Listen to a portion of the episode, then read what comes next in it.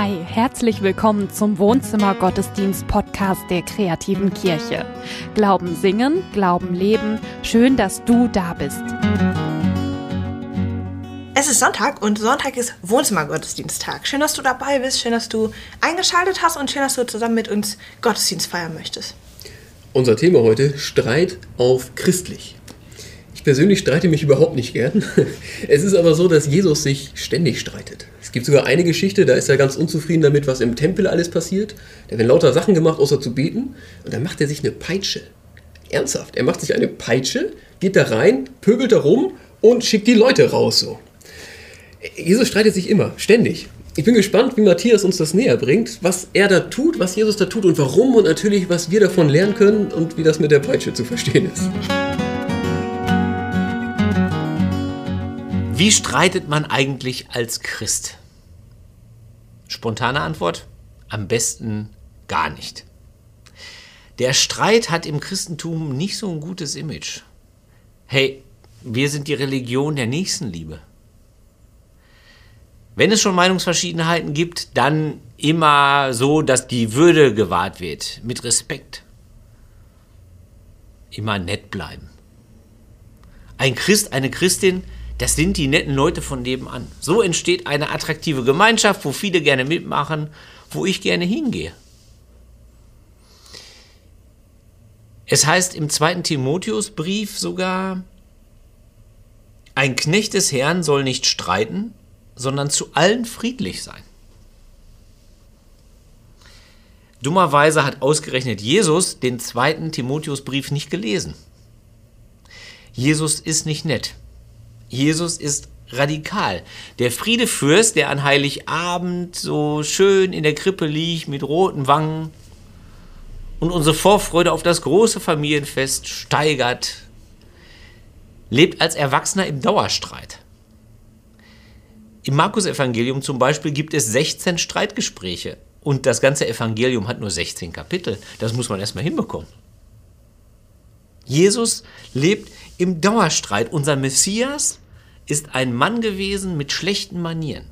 Zumindest was unsere bürgerlichen Maßstäbe angeht. Respekt vor wichtigen Leuten, Kompromisse schließen, nicht laut werden. Das ist alles nicht so seine Baustelle. Jetzt habe ich immer gedacht, ein Christ ist jemand, der sich in dem, was er tut und denkt, an dem orientiert, was Jesus von Nazareth getan und gelehrt hat. Aber gilt das auch jetzt? Ich bin ja grundsätzlich dafür, die Widersprüche in der Bibel auszuhalten und nicht einfach abzuschleifen. Und so geht es mir auch mit diesem aggressiven Jesus. Ich bin dafür, den nicht abzuschleifen, sondern den wirklich mal überhaupt so rau wahrzunehmen, wie der ist. Der abgeschliffene Jesus, das ist der, den alle mögen. Alle. Auch Leute, die mit dem Glauben oder mit der Kirche nichts anfangen können, mögen irgendwie diesen netten Jesus. Ich bin dafür, wir schauen uns den rauen Jesus an, den aggressiven Jesus, denn ich glaube, wir können uns drei Dinge von ihm abgucken, die wir in den meisten Streitigkeiten anders machen als er. Und zu dem ersten Punkt kommen wir, wenn wir uns anschauen, warum er eigentlich streitet. Wie entsteht ein Streit? Natürlich ganz einfach durch unterschiedliche Meinungen. Aber eigentlich braucht es ja mehr, damit aus der Meinungsverschiedenheit ein Streit wird. Nämlich es braucht richtig starke Gefühle, Aggression. Und dass etwas so leidenschaftlich wird, dass etwas so krass wird, dass wir auch Beziehungen dadurch riski dafür riskieren. Das macht meiner Meinung nach vor allen Dingen die Angst. Die Angst, dass wir zu kurz kommen, dass wir nicht wichtig genug sind, nicht genug geliebt werden, nicht genug haben. Ich glaube, das macht die Angst. Ich glaube, nur die Angst hat so viel Kraft, dass aus einem, einer Meinungsverschiedenheit um einen Gartenzaun ein Gerichtsprozess zwischen Nachbarn wird. Oder dass, dass ein Vater den Kontakt zur eigenen Tochter abbricht. Das gibt's ja alles. Das macht die Angst. Wenn wir immer total cool wären, dann würden wir uns nicht streiten. Wenn wir immer reflektiert wären, dann würden wir sagen, ja, lieber neue Kollege, schön, dass du da bist. Du, ich habe hier jahrelang dafür gearbeitet, dass ich ein paar Freiheiten habe. Jetzt habe ich Sorge, dass du dir dass du mir die wegnimmst. Und dann wird der Kollege sagen, nein, das mache ich natürlich auf gar keinen Fall. So geht es aber nicht ab. sondern wir verpassen dem erstmal ein und zeigen dem erstmal, wo der in der Hackordnung steht. Und der wehrt sich auf die gleiche Art und Weise. Oder wir würden unserer, unserer jugendlichen Tochter würden wir sagen, pass mal auf, du, deine neuen Freunde, das ist nix. Das ist keine gut, kein guter Umgang für dich. Und unsere Tochter wird natürlich sagen, ja, Papa, genau, ich habe auf nichts anderes gewartet, als mein ganzes Leben lang das zu machen, was du sagst. Aber so passiert es nicht. Sondern da ist Angst im Spiel und dann sagen wir halt, du bleibst zu Hause, basta. Bums, Tür zu und dann geht's richtig los. So geht's ab in der Welt. Nur die Angst hat die Kraft, diese Emotionen zu erzeugen. Jesus hat auch Angst, aber nicht diese Angst. Er hat Angst vorm Tod am Kreuz, das wissen wir, aber er hat keine Angst davor, zu kurz zu kommen. Er streitet sich nicht aus Angst, er streitet sich aus Liebe. Was ist die gute Nachricht, die ihn antreibt? Die gute Nachricht ist, Gott will mit dir Gemeinschaft haben und dir ewiges Leben schenken, weil er dich liebt. Das ist die gute Nachricht. Und für Jesus gibt es nichts Wichtigeres als diesen Weg zum Leben.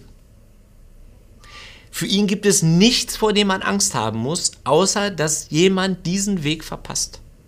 Und für Jesus gibt es nichts Größeres als die Liebe Gottes, die den Weg überhaupt geschaffen hat und frei hält bis in Ewigkeit. Deswegen gibt es für Jesus auch kein höheres Gebot, als Gott zu lieben und den Nächsten wie dich selbst. Und natürlich sagt er dieses Gebot nicht im trauten Kreise der Jünger abends bei einem Becher lauwarmem Wasser oder Wein, keine Ahnung, was die getrunken haben, sondern im Streit, im Streitgespräch sagt er das. Wenn man sich die Streitgespräche anguckt, die er so führt, das sind auf der Sachebene ganz unterschiedliche Themen, ganz alltägliche Dinge, also zum Beispiel äh, soll man Steuern zahlen oder ähm, Darf man am Sabbat arbeiten? Damals ein wichtiges Thema. Oder es geht um große Themen wie Auferstehung auf der Sachebene. Aber das Thema, was dahinter steht, ist, ist es möglich, dass Gott geliebt wird und die Menschen? Wenn nicht, dann kommen wir in Streit. Wenn wir darüber unterschiedlicher Meinung sind, dann kommen wir in Streit. Jesus streitet nicht aus Angst, sondern aus Liebe. Es wäre lieblos, die Botschaft der Liebe jemandem vorzuenthalten selbst wenn man sie im Streit sagen muss. Das ist der erste Punkt. Jesus streitet aus einem anderen Grund als wir. Schauen wir uns mal den zweiten an, und zwar mit wem streiten wir eigentlich? Schulsport. Umkleidekabine. Ausnahmsweise haben die coolen Gewinnertypen einmal verloren gegen die Losertruppe. Da ist richtig Stimmung in der Umkleide und jetzt wird ein Schuldiger gesucht. Einer, auf den alle einhaken können, damit es ihm besser geht. Und das Opfer ist schnell gefunden, das ist nämlich der kleine Dicke, der in meinem Tor steht. Und dann geht's los. Damit man sich besser fühlt, geht's immer drauf. Auf den Schwachen natürlich, ist ja klar.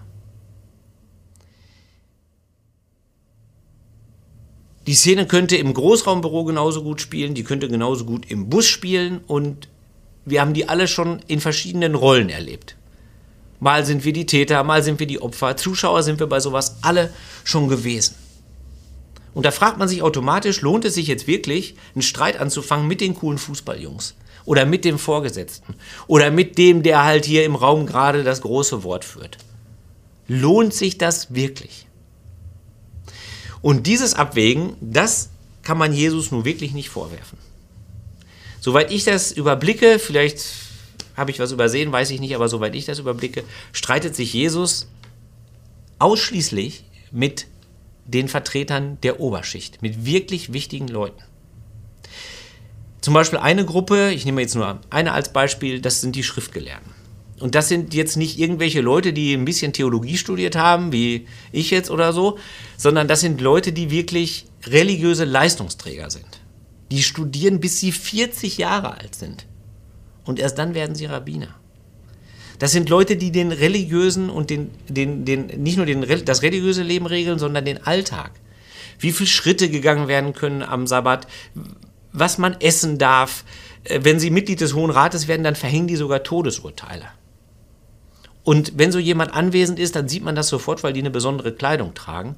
Und wir wissen, es gibt Leute, die Jesus nicht mehr zuhören, die weggehen von Jesus, weil diese Leute gegen ihn sind. Die sich das nicht trauen. Und mit solchen Kapazitäten, da streitet sich Jesus. Nicht mit den Schwachen. Um die Schwachen kümmert er sich, da geht er hin, mit denen isst er, die heilt er, denen vergibt er. Den macht er keine Vorwürfe, den sagt er auch nicht, was sie alles falsch gemacht haben. Mit denen diskutiert er nicht über das wichtigste Gebot, sondern das macht er mit den Starken. Mit den Starken macht er deutliche Ansagen. Den, nicht mit den Starken, sondern den Starken macht er deutliche Ansagen. Respektlose Ansagen, inhaltlich und in der Art. Seine Botschaft ist ja auch total respektlos. Es gibt auch diesen berühmten Satz, ähm, die Letzten werden die Ersten sein. Kennen wir auch als Sprichwort. Aber dazu gehört auch, auch wörtlich jetzt, an der Stelle, wo es steht im Matthäusevangelium, die Ersten werden die Letzten sein. Also genau andersrum. Was meinst du, wie das die Ersten finden, wenn die sowas hören? Oder wie sollen die Reichen das finden, dass Jesus sagt, ja, eure Statussymbole, die sind nichts wert bei Gott. Die könnt ihr wegtun. Die braucht ihr nicht. Du hast dein ganzes Lebensziel leider falsch gesetzt. Oder wenn er den Mächtigen sagt, ihr habt Gott gar nicht verstanden. Was ihr lehrt, ist nicht Gott, sondern was ihr lehrt, ist, die Menschen zu unterdrücken. Wie sollen die das finden? Das ist zutiefst respektlos und er sagt das auch so. Das bedeutet für uns, wir müssen die Schwachen stark machen. Aber mit den Starken müssen wir uns streiten, wenn ihre Macht nicht gut eingesetzt wird. Das müssen wir machen. Und ich glaube, da gibt es noch Luft nach oben. Für meinen Geschmack ist es so, dass die Kirche noch viel deutlicher und viel lauter sagen könnte, was alles nicht in Ordnung ist. Aber mit die Kirche meine ich nicht die Bischöfe, sondern ich meine uns alle. Ich meine auch mich selber. Ich kehre da echt vor meiner eigenen Haustür. Sich mit den Starken anzulegen, das machen wir nicht so gerne. Sich mit den Starken anzulegen, das ist eine unangenehme Sache. Weil wir dafür Nachteile in Kauf nehmen müssen. Wir müssen uns doch nicht wundern, dass es in der Polizei rechtsradikale Netzwerke gibt, die so entstehen, dass keiner etwas sagt, obwohl ganz viele davon wissen. Da wundert sich doch jetzt keiner drüber. Da muss auch keiner auf, mit dem Zeigefinger auf die Polizisten zeigen. Das hat doch, das, das hätte uns doch genauso passieren können. Sag mal was gegen die anderen, wenn alle anderen einer anderen Meinung sind. Das ist der größte Unterschied zwischen dem Wanderprediger Jesus und uns, dass der viel stärker gegen den Strom schwimmt. Wir können dann lautstark darüber poltern, dass etwas gegen das Sterben im Mittelmeer getan werden muss, wenn alle anderen im Raum oder in der Facebook-Gruppe oder so der gleichen Meinung sind. Dann können wir das machen. Aber können wir das auch machen, wenn die wichtigen Leute, die maßgeblichen Leute im Raum, wenn unsere Vorgesetzten, wenn unsere Freunde, wenn unsere Familienmitglieder anderer Meinung sind? Können wir das? Das ist die Frage. Und das sollten wir uns zutrauen. Da, wo wir sind, auf Facebook, im Büro, das müssen wir machen. Es reicht nicht alleine, sich um die Schwachen zu kümmern. Das ist gut und wichtig. Aber wir müssen uns mit den Starken streiten, wenn sie ihre Macht nicht gut einsetzen. Das ist das Zweite. Das Erste war, aus welchem Grund wir uns streiten. Das Zweite ist, mit wem wir uns streiten. Und das Dritte ist, mit welchem Ergebnis wir uns streiten. Es gibt ja nichts Schöneres, als einen Streit zu gewinnen, oder? Wenn man einen Streit gewinnt, da fühlt man sich richtig gut und man wird doppelt belohnt, weil am derjenige, der den Streit gewinnt, der darf hinterher auch sagen, dass der Unterlegene den Streit angefangen hat. Da muss man darauf achten, das ist ein häufiges Modell, nachdem wir das so machen. Da fühlt man sich richtig gut. Oder der Streit geht mit einem Kompromiss aus. Das kann ja auch sein. Dann gehen alle Beteiligten nach Hause und haben das Gesicht gewahrt. Oder der Streit endet eigentlich gar nicht, sondern die Beziehung wird einfach abgebrochen. Der soll bleiben, wo der Pfeffer wächst. Ist ja in, in vielen Familien gibt es das. Und ich glaube, dass 90 Prozent aller Streitigkeiten irgendwie nach dieser Art und Weise ausgehen. Aber für Jesus ist das alles nichts. Der will nicht gewinnen. Der will keinen Kompromiss schließen, weil er ja keine Agenda, keine politische Agenda verfolgt oder so, sondern die gute Nachricht halt weiter sagt. Und er bleibt auch weiter in Kontakt mit denen, mit denen er sich gestritten hat. Deswegen gibt es ja immer wieder und wieder und wieder Streitgespräche. Der sagt ja nicht, komm, vergiss es. Und es ist auch nicht so, dass die, dass das, was er tut, nur für bestimmte Leute gedacht wäre. Was ich meine ist, Jesus ist in der, im Streit radikal, aber auch in der Liebe. Was er tut am Kreuz, das ist auch für die, die ihn hassen. Die Tür bleibt offen bei Jesus. Das sind die drei Unterschiede zwischen der Art, wie Jesus sich streitet und wie wir uns vielleicht nicht immer, aber oft streiten. Ich glaube nicht, dass wir Christen im Dauerstreit leben sollten. Aber ich glaube, wir sollten den Mut haben, uns zu streiten, wenn es sein muss. Und wenn wir das können, dass wir uns aus Liebe zu Gott und den Menschen mit den Starken und Mächtigen streiten, ohne dass wir auseinandergehen, nur weil unsere Meinungen unterschiedlich sind. Ohne dass wir die Beziehung abbrechen. Dann kann etwas ganz Neues beginnen in der Liebe Gottes. Für uns selber, für die, mit denen wir uns streiten und für die ganze Welt. Aber das mit der Peitsche, das machen wir nicht. Amen.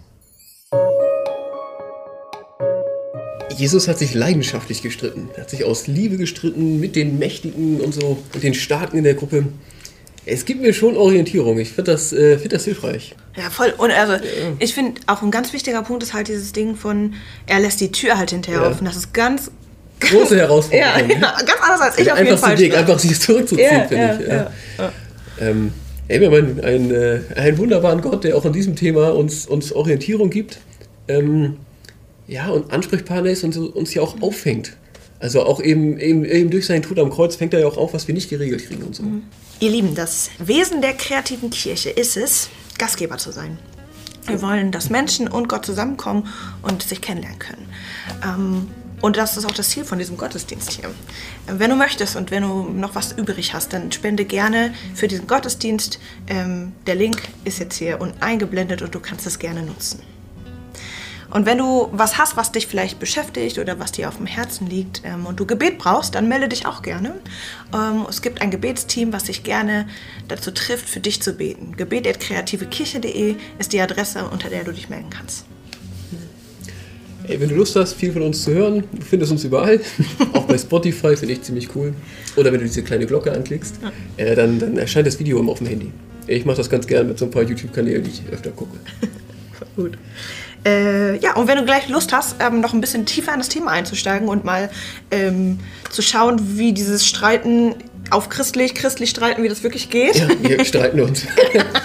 Nein, aber wir werden ja, aber wir wälzen Matzes Predigt nochmal von links nach rechts und Ja. schauen, was heißt das denn praktisch? Also Ja. wie kriegen wir das umgesetzt oder wo es auch schwer? genau. So. Jesus als großes Vorbild für Streit Ja, auf Christlich. Ja, genau. Dann äh, guck dir gerne das Video an, sei dabei und äh, ja, den Link findest du auch unten drunter.